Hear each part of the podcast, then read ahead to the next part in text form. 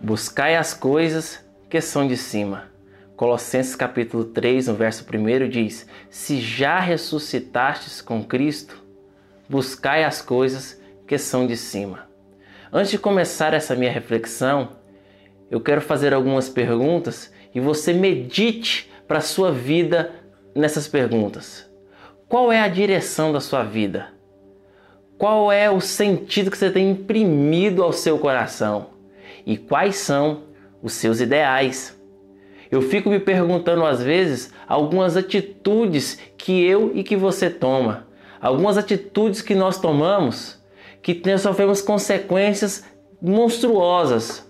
Aquelas atitudes que revelam o quanto somos presas fáceis para as coisas dessa vida. Aquelas coisas que aqui ficarão. E que um dia eu e você prestará conta diante do Senhor Deus. Aquelas atitudes que revelam a nossa fraqueza, aquelas atitudes que revelam o quanto somos falhos até em buscar a nossa fé, aquelas atitudes que revelam a nossa falta de visão. E Colossenses diz: se já ressuscitamos com Cristo, devemos buscar as coisas que são de cima. Se já nascemos para Deus, devemos buscar as coisas que são divinas, as coisas que são do alto e que jamais passarão.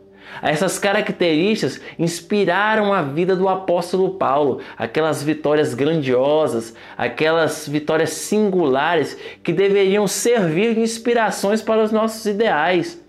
Já parou para pensar se buscássemos as coisas que são de cima, mudaríamos a nossa capacidade de enfrentar as nossas tempestades, mudaríamos a nossa capacidade de enfrentar as nossas adversidades.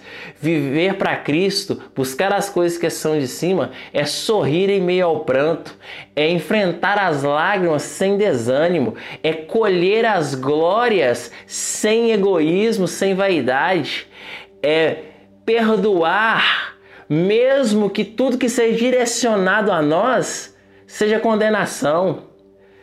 Buscar as coisas que são de cima é viver como Jesus viveu, é vencer como ele venceu, é ter os olhos voltados para cima e buscar as coisas que são do alto, que são de Deus.